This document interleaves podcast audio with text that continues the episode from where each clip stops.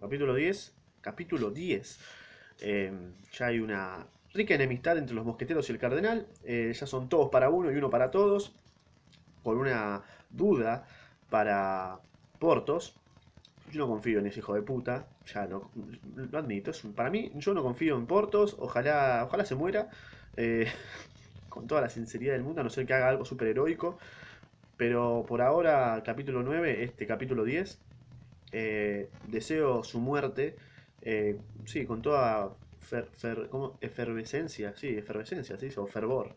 Así que nada, capítulo 10. Una ratonera en el siglo XVI. No, 17, perdón. Una ratonera en el siglo XVII. La invención de la ratonera no data de nuestros días. Cuando las sociedades, al formarse, inventaron un tipo de policía cualquiera, esta policía a su vez inventó las ratoneras. Como quizá nuestros lectores no estén familiarizados aún con el argot de la calle y de Jerusalén, porque somos unos boludos, y como desde, y como desde que escribimos, y hace ya unos 15 años de esto, es esta la primera vez que empleamos esa palabra aplicada a esa cosa, expli- expliquémosles a estos pelotudos lo que es una ratonera. Gracias, querido Alejandro. Eh, cuando en una casa cualquiera se ha detenido un individuo sospechoso de un crimen cualquiera, se mantiene en secreto el arresto, ¿viste?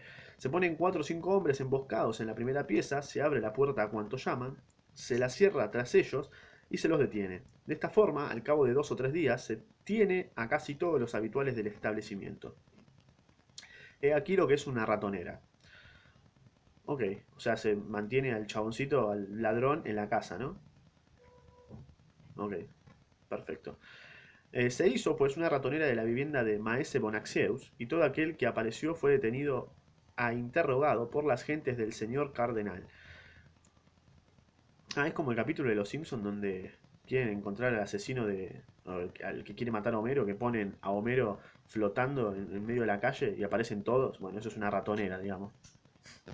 Y todo aquel que apareció fue interrogado ok, y detenido. Bien, excusamos decir que, como un camino particular conducía al primer piso que habitaba D'Artagnan, los que venían a su casa eran exceptuados entre todas las visitas. Hicieron esto en la casa de Bonaxeus. Ok. Además allí solo venían los tres mosqueteros. Se habían puesto a buscar cada uno por su lado y nada habían encontrado ni descubierto. Athos había llegado incluso a preguntar al señor de Treville, cosa que, dado el mutismo habitual del digno mosquetero, había asombrado a su capitán. Pero el señor de Treville no sabía un carajo, salvo que la última vez que había visto al cardenal, al rey y a la reina, el cardenal tenía el gesto preocupado, el rey estaba inquieto y los ojos de la reina indicaban que había pasado la noche en vela o llorando. Bueno, pero esta última circunstancia le había sorprendido poco. La reina desde su matrimonio velaba y lloraba mucho. El señor de Treville recomendó en cualquier caso a Athos al servicio del rey y sobre todo de la reina, rogándole hacer la misma recomendación a sus compañeros. Ok. En cuanto a D'Artagnan, no se movía de su casa. Había convertido su habitación en observatorio. Desde las ventanas veía llegar a los que venían a hacerse prender. Luego, como había quitado las baldosas del suelo, como había ora- horadado el ensamblaje y solo un simple techo le separaba de la habitación inferior en la que se hacían los interrogatorios, oía todo cuanto pasaba entre los inquisidores y los acusados. ¿La señora Bonacieux ha entregado alguna cosa para su marido o para alguna otra persona? ¿El señor Bonacieux os ha entregado alguna cosa para su mujer o para alguna otra persona? Ah, está dos veces lo mismo, revolú.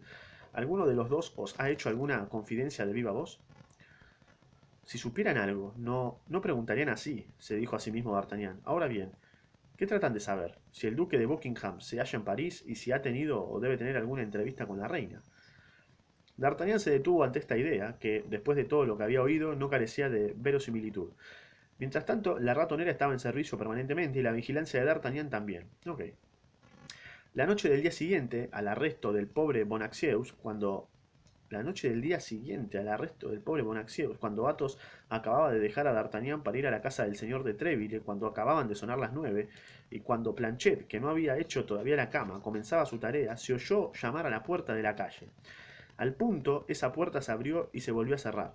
Alguien acababa de caer en la ratonera. ¿Opa? D'Artagnan se abalanzó hacia el sitio desenlosado, se acostó boca abajo y escuchó.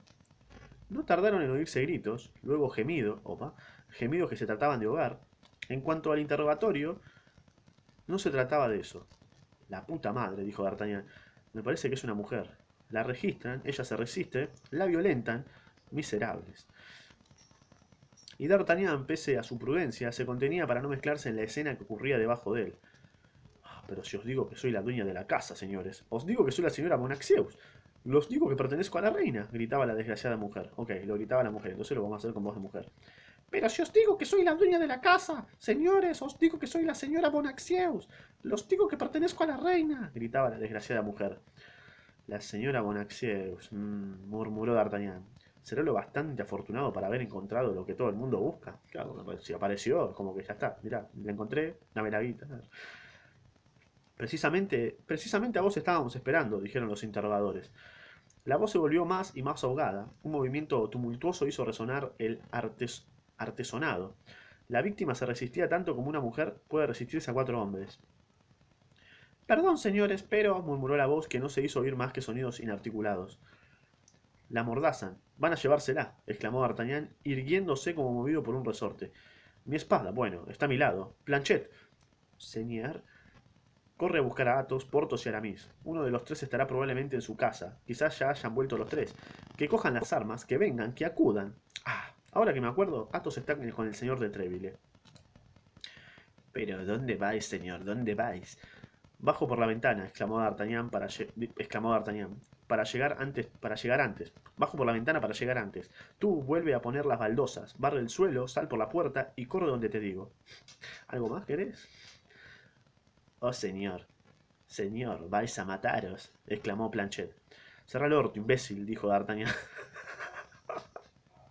y aferrándose con la mano al reborde de su ventana, se dejó caer desde el primer piso, que afortunadamente no era elevado, sin hacerse ningún rasguño.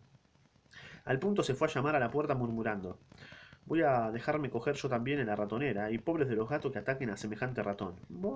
es poético. Apenas la aldaba hubo resonado bajo la mano del joven cuando el tumulto cesó. Unos pasos se acercaron, se abrió la puerta y D'Artagnan, con la espada eh, desnuda, se abalanzó en la vivienda de Maese Bonaxieus, cuya puerta, movida sin duda por algún resorte, volvió a cerrarse tras él. Uf, ¿se viene una lucha épica? Entonces, quienes habitaban aún la desgraciada casa de Bonaxieus y los vecinos más próximos oyeron grandes gritos pataleos, enterrochar de espadas y un ruido prolongado de muebles. Luego, un momento después, aquellos que sorprendidos por aquel ruido habían salido a las ventanas para conocer la causa, pudieron ver cómo la puerta se abría y no salir a cuatro hombres vestidos de negro, sino volar como cuervos espantados, dejando por tierra y las esquinas de las mesas plumas de sus alas, es decir, jirones de sus vestidos y trozos de sus capas. O sea, vieron algo picante, ¿no? D'Artagnan fue vencedor sin mucho trabajo, hay que decirlo, porque solo uno de los alguaciles estaba armado y aún se defendió por guardar las formas. Es cierto que los otros tres habían tratado de matar al joven con las sillas, los taburetes y las vasijas, pero dos o tres rasguños hechos por la tizona del gascón les habían asustado. Diez minutos habían bastado a su derrota, y D'Artagnan se había hecho dueño del campo de batalla. Ya está, ya ganó, así fácil. Qué piola. Los vecinos que habían abierto las ventanas con la sangre fría peculiar de los habitantes. ¿Cómo abrí la puerta? Yo ni en pedo entro, boludo. Veo un chabón con una espada entrando a otra casa para cagarse a palo. Técnicamente vas a cagar a palo. Ni un pedo entro, ni un pedo, estás loco. Me quedo en mi casa ahí, tranqui, que se haga, que se hagan mierda. Los vecinos que habían abierto las ventanas con la sangre fría peculiar de los habitantes de París, y son pecho frío, en aquellos tiempos de tumultos y de riñas perpetuas, las volvieron a centrar cuando hubieran visto, a cerrar, perdón, cuando hubieran visto huir a los cuatro hombres negros. Su instinto les decía que por el momento todo estaba acabado. Mira que secuestraron a D'Artagnan. Además hacía tarde. No, pará, sí ganó pero se la pueden haber secuestrado. ¿eh? Además hacía tarde y entonces, como hoy, se acostaban temprano en el barrio de Luxemburgo. D'Artagnan, solo con la señora Bonaxieus, se volvió hacia ella. Ok. La pobre mujer estaba derribada sobre, una, sobre un butacón y semi-desvestida, y D'Artagnan la examinó de una ojeada rápida. Ok. Espantó a estos pelotudos D'Artagnan, la defendió bien, bien, como debe ser. Era una encantadora mujer de 25 a 26 años, morena con ojos azules, con una nariz ligeramente respingona, dientes admirables, un diente marmóreo de rosa y de ópalo, y de ópalo. Hasta ahí llegaban los signos que podían hacerla confundir con una gran dama. Las manos eran blancas, pero sin finura. Los pies no anunciaban a la, a la mujer de calidad. ¿A la mujer de calidad? Afortunadamente, D'Artagnan no se hallaba preocupado todavía por estos detalles. Mientras D'Artagnan examinaba a la señora Monaxieus y estaba a sus pies, como hemos dicho, vio en el suelo un fino pañuelo de batista, que recogió según su costumbre, y en una de cuyas esquinas reconoció la misma inicial que había visto en el pañuelo que le había obligado a batirse con Aramis. Oh, entonces era... Jodeme, no me digas que es Aramis. El hijo de remil puta es Aramis. No, me digas que es Aramis. Si es Aramis me muero acá. No, no, si es Aramis el, el chabón, tiene algo que ver. Ah, me voy a tiltear, boludo. Lo voy a putear a Aramis. Desde aquel momento, D'Artagnan desconfiaba de los pañuelos blasonados. Por eso, sin decir nada, volvió a poner el que había recogido en el bolsillo de la señora Bonaxeus. En aquel instante, la señora, o capaz tiene que ver con la, con la novia de. ¿Tenía novia Aramis? Sí, tenía mujer, creo. En aquel instante la señora Bonaxeus recobraba el sentido. Abrió los ojos, miró con terror en torno suyo, vio que la habitación estaba vacía y que estaba sola con su liberador. Le tendió al punto las manos sonriendo. La, señor, la señora Bonaxeus tenía la sonrisa más encantadora del mundo. Ah, señor, dijo ella, sois vos quien me habéis salvado. Permitidme que os dé las gracias. Señora, dijo D'Artagnan, no he hecho más que lo que todo gentil hombre hubiera hecho en mi lugar. No me debes ningún agradecimiento, guachina. Claro que sí, señor, claro que sí. Y espero probaros que no habéis prestado un servicio ingrata. Pero, ¿qué querían de mí esos hombres? Ah, repelotuda. A los que al principio he tomado por ladrones y ¿por qué el señor Bonaxius no está aquí? Señor, usted vive en un, tupper, ¿no? Una burbuja, no se da cuenta que la secuestraron, me está cargando. Señora, esos hombres eran mucho más peligrosos de lo que pudiera ser serlo los ladrones, ¿eh? Porque son agentes del señor cardenal. Y en cuanto a vuestro marido, el señor Bonaxieus, no está aquí porque ayer vinieron a prenderlo para conducirlo a la Bastilla. ¿Mi marido en la Bastilla? exclamó la señora Bonaxieus. ¡Ay, la puta madre! ¿Qué ha hecho? Pobre querido mío, él, la inocencia misma. Y alguna cosa como una sonrisa apuntaba sobre el rostro aún todo asustado de la joven. ¿Qué ha hecho, señora? dijo D'Artagnan. Creo que su único crimen es tener a la vez la dicha y la desgracia de ser vuestro marido. Pero, señor, ¿sabéis entonces? Sé que habéis sido raptada, señora. ¿Y por quién? ¿Lo sabéis? Oh, si lo sabéis, decídmelo. ¿Me está cargando? O sea, la... me cargando. Me está cargando. Por un hombre de 40 a 45 años de pelo negro, de tez morena, con una cicatriz en la sien izquierda. Eso es, eso es. Pero, ¿y su nombre? Y qué sé yo, su nombre, lo que yo ignoro, ¿viste? ¿Y mi marido sabía que había sido raptada? Y había sido advertido por una carta que le había escrito el raptor mismo. ¿Y sospecha la causa de este suceso? Lo atribuía, según creo, a una causa política. Yo al principio dudé y ahora pienso como él. Así es que mi querido Bonaxeus no ha sospechado ni un solo instante de mí. No, lejos de eso, señora. Estaba muy orgulloso de vuestra sabiduría y sobre todo de vuestro amor. Una segunda sonrisa casi imperceptible afloró a los labios rosados de la hermosa joven. Pero, prosiguió D'Artagnan, ¿cómo habéis huido? Eso, ¿no? O sea, ¿cómo te fuiste al carajo? He aprovechado un momento en que me han dejado sola y, como desde esta mañana sabía que atenerme sobre mi rapto, con la ayuda de mis sábanas he bajado por la ventana. Ah, flashó Rapunzel. Entonces, como creía aquí a mi marido, he acudido corriendo. Claro, el peor lugar fuiste, ¿no? O sea, se secuestraron, no vuelvas a tu casa, van a ir a tu casa, más en, ese, en esa época, para ponerlos bajo su protección. Oh, no, pobre hombre, yo sabía de sobra que él era incapaz de defenderme. Reverca. Pero como podía servirnos... Pero cómo podía servirnos para otra cosa, quería prevenirle. ¿De qué? Oh, ese no es mi secreto. No puedo por pronto, no puedo por tanto decíroslo. Y además, dijo D'Artagnan, perdón, señora, si como guardia que soy os llamo a la prudencia. Además, creo que no estamos aquí en lugar oportuno para hacer confidencias. Los hombres que he puesto en fuga van a volver con la ayuda, o sea, con ayuda, y si nos encuentran aquí, estamos perdidos. Yo he hecho avisar a tres de mis amigos, pero quién sabe si los habrán encontrado en sus casas.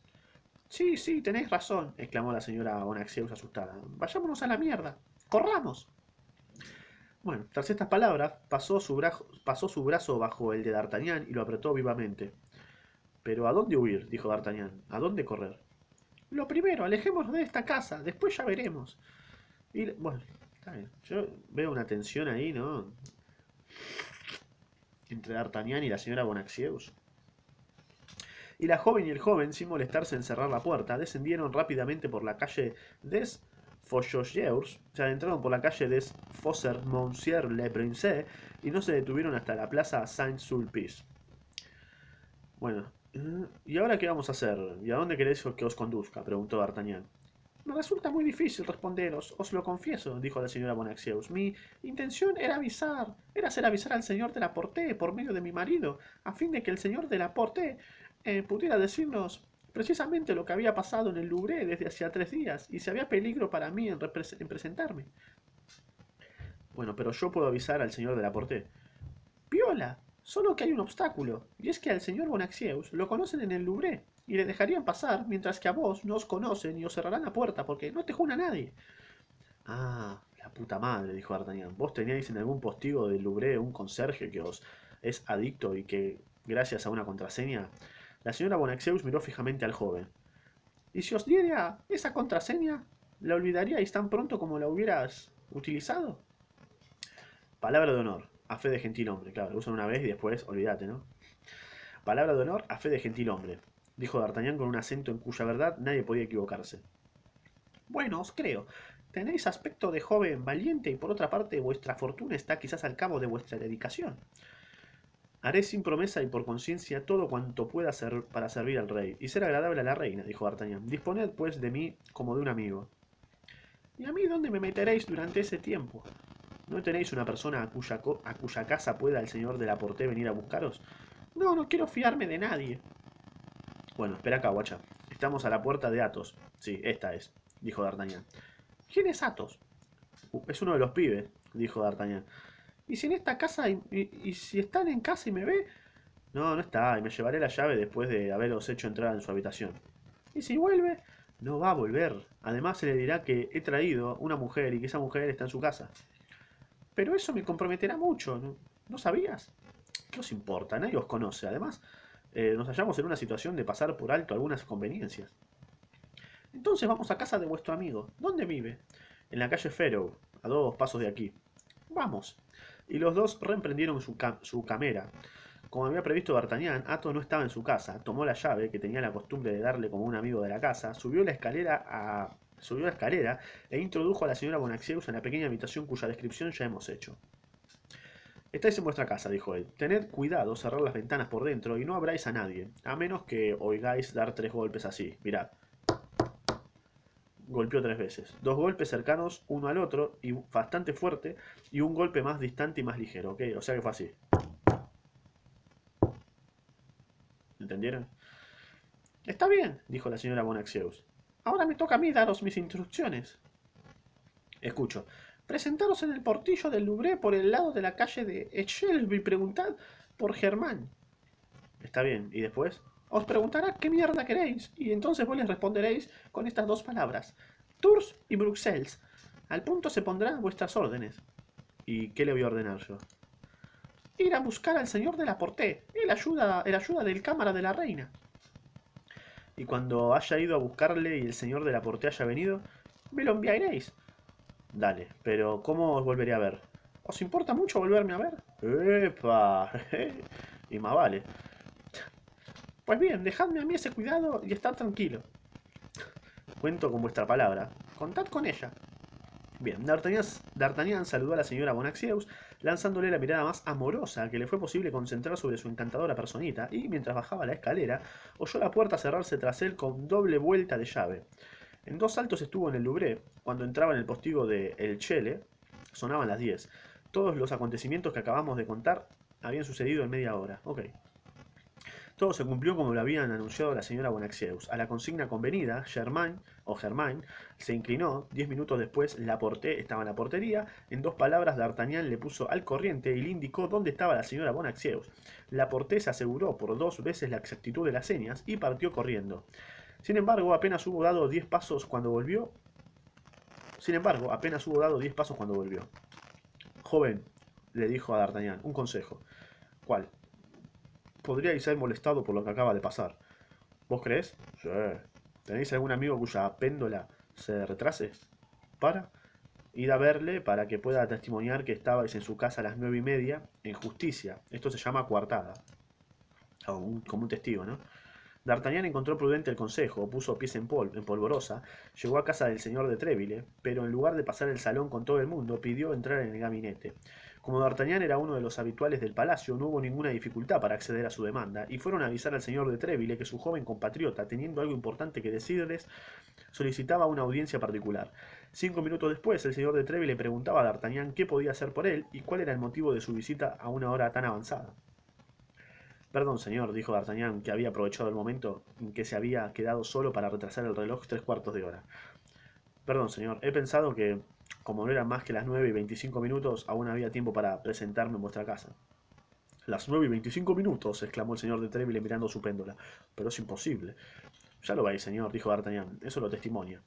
Es exacto, dijo el señor de Treville. Había creído que era más tarde. Pero veamos, ¿qué, qué, qué, qué? Entonces D'Artagnan le hizo al señor de Treville una, larga historia sobre la reina, le expuso los temores que había concebido respecto a su majestad, le contó que había oído decir los proyectos del cardenal respecto a Buckingham, y todo ello con una tranquilidad y un aplomo de que el señor de Treville fue tanto mejor la víctima cuanto que, como ya hemos dicho, él mismo había notado algo nuevo entre el cardenal, el rey y la reina. Al sonar las diez, D'Artagnan abandonó al señor de Treville, que le agradeció sus informes, le recomendó tener siempre en el corazón el servicio del rey y de la reina, y se volvió al salón. Ok, ya lo tiene de testigo, le contó todo, ¿no?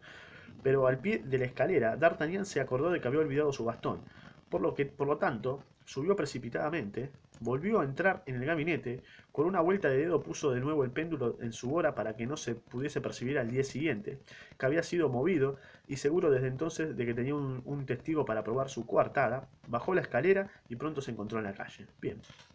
Terminó bien, pensé que iba, pensé que el final iba a ser, no sé, me encontré de nuevo al, al ladrón, ¿no? Pero no, eh, no lo encontró. Así que, nada, ya lo tiene de, de, coartada, de testigo al señor de Treville, le contó toda la situación para que, eh, por si, no sé, le cortan la cabeza o lo matan, eh, el señor de Treville ya está al tanto de todo, ¿no? Así que, nada, tienen a la señora Bonaxeus en la casa de Athos. Seguramente vuelven y ya no está, porque es obvio, seguramente va a pasar eso, no tengo dudas. Tampoco pruebas, pero no tengo dudas. Así que nada, eh, continuaré en el próximo capítulo que se llama La intriga se anuda. ¿eh?